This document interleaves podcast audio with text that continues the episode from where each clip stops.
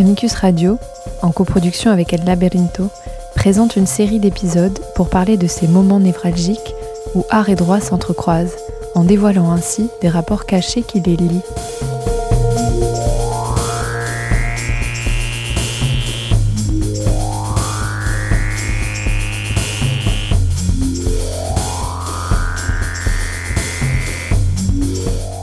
Ce que le droit nous apprend de l'art, ce que l'art nous apprend du droit, et ses rapports de pouvoir voilés et implicites.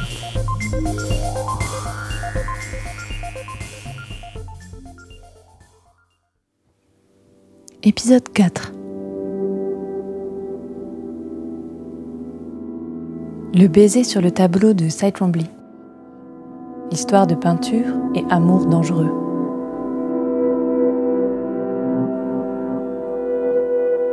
Un baiser.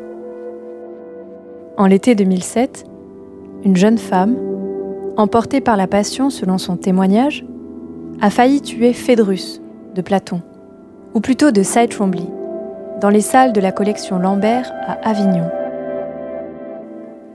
Le terme tuer, en parlant d'une œuvre d'art, peut paraître exagéré. Mais si, comme dans l'affaire du tableau Who's Afraid of Red, Yellow and Blue 3 de Barnett Newman, la toile est victime d'une restauration erronée qui lui fait perdre sa nature, sa force et son essence, le condamnant éternellement aux entrepôts d'un musée. La métaphore devient alors pertinente. Dans le cas du monochrome blanc du peintre américain Cy Trombley, nous pouvons nous réjouir de la survie de l'œuvre après restauration. Une autre différence entre notre Trombley et le tableau de Newman relève des mobiles. En effet, l'attaquant du tableau de Newman a agi motivé par la haine et le dégoût. Motivé par l'amour, elle n'imaginait certainement pas le calvaire procédural dans lequel son geste allait la noyer. Calvaire que nous tâcherons de discerner et expliquer. Un simple bisou, un geste artistique, affirmait-elle en sa défense. Les juges seront-ils touchés par ces arguments?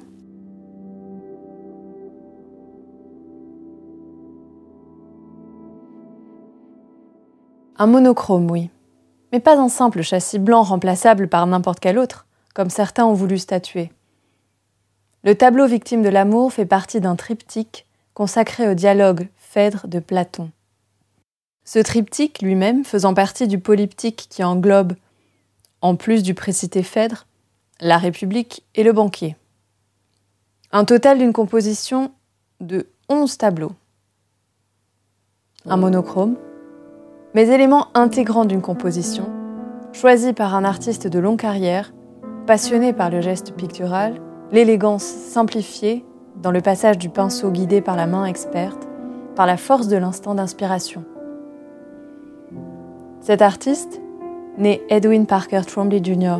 le 25 avril 1928 à Lexington, reprendra le surnom de son père en se faisant prénommer Cy, il parcourra l'univers de l'art américain entouré de ses plus grandes figures. Expressionnisme abstrait, Robert Rauschenberg, Jasper Jones, John Cage, Black Mountain School, Merce Cunningham, des icônes avec lesquelles il interagira et qui forgeront sa vision personnelle de l'art. Mais c'est en voyageant, et particulièrement en Europe, que Trombley va solidifier ses plus explicites références et les éléments qui feront son œuvre unique. Aussi sculpteur et photographe, c'est la peinture qui l'accompagne depuis ses débuts et qui fera la partie la plus significative du corpus de ses pièces. Malgré un succès modéré et des traversées du désert, son travail réussira à se positionner dans le monde et il sera exposé côte à côte avec des grands maîtres de l'histoire de la peinture. Au-delà de sa proximité avec Rauschenberg et de l'impulsion que lui a fourni l'expressionnisme abstrait, les peintures de Chambly sont porteuses d'éléments qui le distancient de ceux-ci. En effet, inspiré des maîtres italiens, il donne une importance particulière à la texture des tableaux, transmetteur des éléments esthétiques cherchés par l'artiste.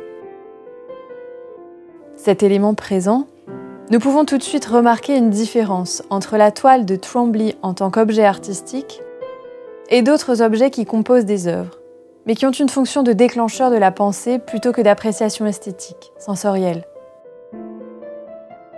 L'importance du support de l'idée prend une dimension différente à celle d'autres objets composant d'œuvres d'art, certains desquels nous avons étudié dans les épisodes précédents. Le caractère unique de l'objet prend place avec force.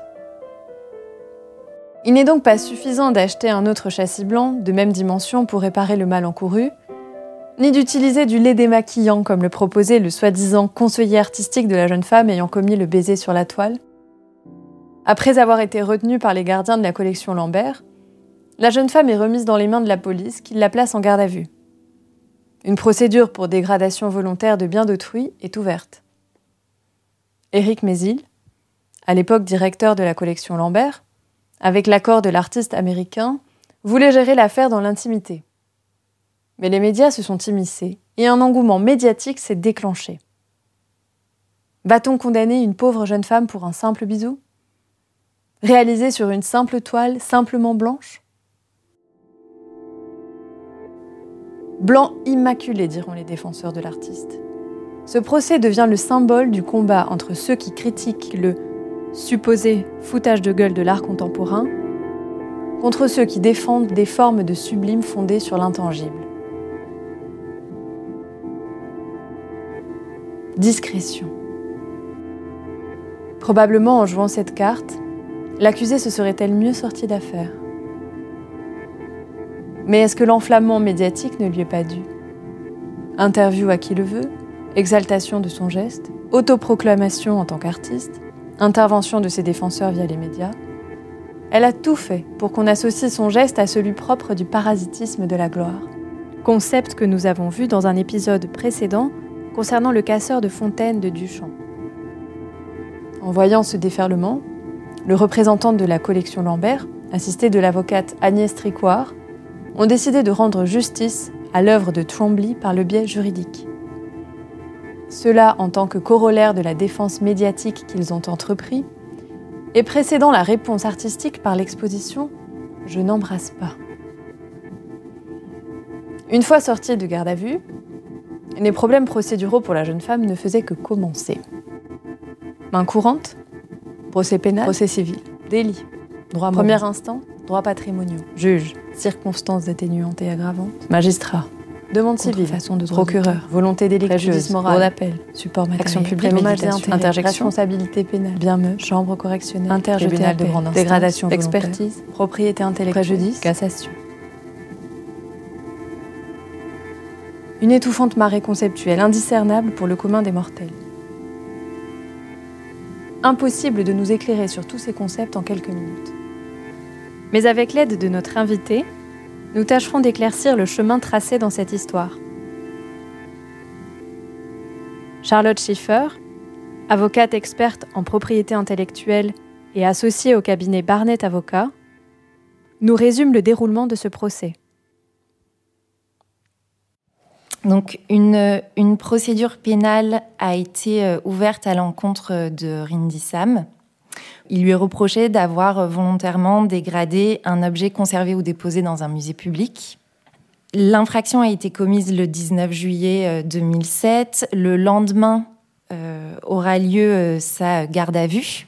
Suite à sa mise en garde à vue, elle a été citée à comparaître devant le tribunal correctionnel d'Avignon le 12 septembre 2007. La collection Lambert, euh, le propriétaire de l'œuvre, Yvon Lambert, et l'artiste se sont quant à eux constitués partie civile. Le jugement, le premier jugement a été rendu par le TGI d'Avignon le 16 novembre 2007. Dans le cadre de ce jugement, il est donc reproché à euh, mademoiselle Rindissam d'avoir dégradé un objet déposé dans un musée. Le tribunal va être amené à se prononcer tant sur euh, l'action publique que sur l'action civile. Donc pour rappel, l'action publique, c'est euh, l'État, le procureur de la République, qui poursuit, qui va, qui vise à pénaliser la personne qui a commis l'infraction, qui va donc lui euh, ordonner euh, la peine à la personne qui commet l'infraction. L'action civile, elle a pour but de dédommager les victimes pour le préjudice qu'ils ont subi. Donc là, le tribunal de grande instance d'Avignon va se prononcer tant sur l'action publique que sur l'action civile. C'est à ce moment-là que la mise en pratique du droit d'auteur se complique, puisque le juge pénal, qui a dû prendre en charge autant l'action publique que l'action civile, n'est pas nécessairement expert en propriété intellectuelle. Ce procès a montré que le droit d'auteur est méconnu, même par les juges quand ils ne sont pas spécialistes. Dans ce procès, le tribunal a pu affirmer, je cite, Aucune disposition légale n'interdit explicitement la modification de l'œuvre sans l'accord de l'auteur. En affirmant cela, le tribunal ignorait les dispositions du Code de propriété intellectuelle qui sanctionnent les atteintes aux œuvres de l'esprit, y compris sur le plan pénal. Sur l'action publique, le tribunal va déclarer Rindissam coupable des faits qui lui sont reprochés, étant précisé que Rindissam avait reconnu de toute façon euh, la commission de l'infraction, à savoir euh, le baiser euh, sur l'œuvre de Saïtombli. Sa condamnation va être euh, 100 heures de travail d'intérêt général. Et au niveau de l'action civile, elle va être condamnée à verser 500 euros à titre de dommages et intérêts à la collection Lambert. Elle va également être condamnée à payer au propriétaire de l'œuvre, Yvan Lambert, 1000 euros en réparation euh, de son préjudice moral et elle sera condamnée à 1 euro symbolique auprès de l'artiste, auprès de Saïtombli. Le euh, tribunal de grande instance d'Avignon, dans ce premier jugement de novembre 2007, va sursoir à statuer sur la demande en réparation liée aux frais de restauration. En effet, le tribunal n'a pas voulu décider sur le coût de la restauration orienté simplement par les indications des parties. Il a donc décidé de sursoir à statuer. C'est-à-dire qu'il a suspendu la décision afin de décider plus tard pour se fonder sur des éléments concrets qui devaient se produire ultérieurement. Donc on va avoir un deuxième arrêt du TGI d'Avignon en août 2008, lequel va se prononcer sur les frais de restauration. Ces frais de restauration vont être estimés à un montant de 18 840 euros. Donc ce montant est euh, inférieur à ce qui avait été demandé par la collection Lambert, qui était de l'ordre de 30 000 euros. C'est la fin de ce que l'on appelle première instance. C'est la première partie d'un procès constitué d'un composant pénal et d'un composant civil, et de jugements séparés dans le temps. Suite à ces deux jugements, euh, Rindissam va euh, former un appel devant la Cour d'appel de Nîmes euh, elle va considérer d'une part que euh, la toile endommagée étant un monochrome blanc, qu'on pouvait tout à fait donc le remplacer au lieu de le restaurer, et que refaire un monochrome, selon elle, coûterait beaucoup moins cher que la restauration euh, de l'œuvre, puisque il y a eu des expertises qui ont expliqué et démontré que les ingrédients des rouges à lèvres étaient particulièrement difficiles à effacer. Euh, que c'était une des substances les plus compliquées à, euh, effacer. Donc ça, c'est le premier point, euh, sa première, son premier argument devant la Cour d'appel. Le deuxième, c'est qu'elle va solliciter une nouvelle expertise afin d'évaluer les frais de restauration. La Cour d'appel de Nîmes, dans son jugement du 2 juin 2009, va confirmer la décision de première instance, à l'exception qu'elle va condamner à des dommages et intérêts de 500 euros de chaque partie au lieu des 500 et 1000 euros du premier jugement. Suite à cet arrêt de la Cour d'appel, Rindissam va faire un pourvoi en cassation. La Cour de cassation, la Chambre criminelle de la Cour de cassation, va rendre un arrêt de rejet le 12 mai 2010, puisque euh, la Chambre criminelle va considérer qu'au sein de la présente affaire, il n'y avait aucun moyen de nature à permettre l'admission d'un pourvoi. Il nous a paru important de reprendre la trame de ce procès afin d'entrevoir sa complexité procédurale. Quels enjeux, au-delà des enjeux économiques, ont motivé là où les victimes dans cette affaire? Pourquoi Yvon Lambert, la collection Lambert et ses représentants ont-ils décidé de déployer leurs forces juridiques dans un procès long et complexe? Une exposition, des réponses dans la presse, la publication d'un livre et un long et complexe procès nous permettent d'entrevoir qu'il s'agissait là pour eux de quelque chose de plus que la récupération des 18 000 euros pour la restauration de l'œuvre. Œuvre estimée, soit dit en passant, à 2 millions d'euros. La passion de certaines réponses des défenseurs du tableau de Twombly nous donne des indices pour comprendre ce qui s'y jouait. Il s'agissait surtout de défendre une cosmogonie, un système de valeurs, un certain positionnement dans le monde qui s'est senti attaqué, pas seulement par cette tache de rouge à lèvres, ni par cette femme quand elle imbibait le tableau de son baiser, ni de son conseiller qui, lui, attaquait ce système avec des arguments pour le moins mal construits à travers des médias retentissants comme le journal Le Monde. Non.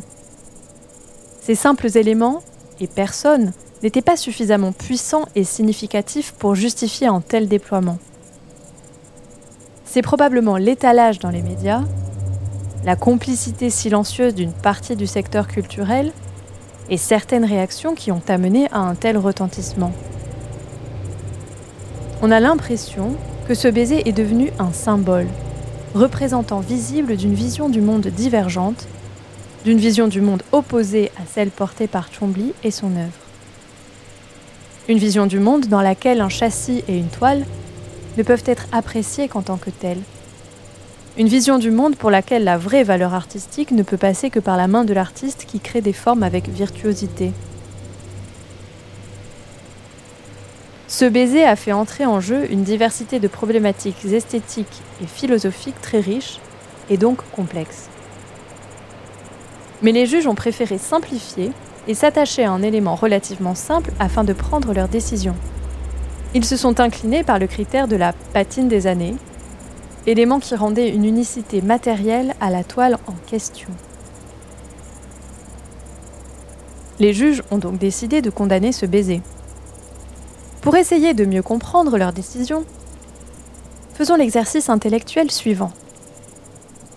Pensons à un meuble antique, style Renaissance. Certainement, la plus grande valeur du meuble est donnée par les ornements et le style des courbes. Mais imaginez que l'un de ses composants lisses et plats soit affecté par une détérioration. Il ne suffirait pas de prendre un morceau de bois quelconque et de remplacer la partie abîmée.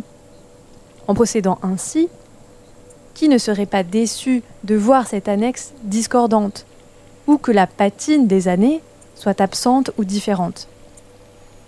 Eh bien, de la même façon, L'œuvre de Trombley, en faisant partie d'un ensemble uni et cohérent, qui a vieilli ensemble dans les mêmes conditions, rend difficile, voire impossible, un simple remplacement de toile. C'est donc ce critère, lié à la patine des années, qui a été pris en compte par les juges pour rendre leur décision. Au-delà de la décision du tribunal, cette histoire nous laisse quelques réflexions.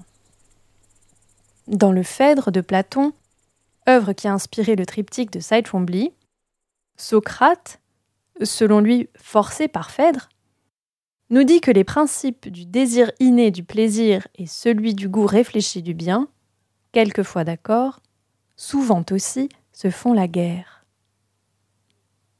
Peut-être que les juges ont donc estimé que le goût réfléchi du bien aurait amené la jeune femme à comprendre les conséquences de son acte. Ils ont donc condamné son intempérance. La jeune femme affirmait que l'artiste comprendrait et approuverait son geste. Celui-ci s'en est déclaré horrifié. Si elle voulait vraiment s'impliquer dans le travail de Chombley, n'aurait-elle pas mieux fait d'approfondir la référence évoquée par l'œuvre attaquée? En effet, dans ce texte, elle pouvait trouver cette phrase de Phèdre en lisant le discours de Lysias, qui l'aurait peut-être aidé à se retenir. Je cite. Quand la jouissance aura tempère leur ardeur, comment approuveront-ils ce qu'ils auront fait dans cet état de délire? Finalement, n'oublions pas que, malgré le fait d'avoir été plus connu pour sa première partie qui traite de la beauté et de l'amour, la deuxième partie de Phèdre traite de dialectique et de rhétorique de vérité et de persuasion. D'un côté beauté et amour, de l'autre rhétorique et dialectique. Aujourd'hui, plus d'une décennie après les faits, voir la puissance de la machine rhétorique mise en œuvre par l'entourage de l'œuvre de Twombly, nous amène à nous interroger sur le rapport entre ces deux pôles traités par le Phèdre de Platon. Est-ce la vérité de l'œuvre qui détermine sa valeur? Son importance et le fait d'être porté par un système puissant? Ou au contraire, est-ce la force du système qui l'a choisi comme vecteur de sa cosmogonie? Celle qui détermine sa permanence et son imposition dans le monde de l'art, et donc dans le monde social? C'était L'Art au Parloir, un podcast proposé par Amicus Radio en coproduction avec El Laberinto, réalisé par Léobardo Arango et Léa de Lyon. Merci à Charlotte Schiffer pour son expertise. Vous retrouverez toutes les références de l'épisode sur le site www.radio.amicus-curiae.net. Merci et à bientôt.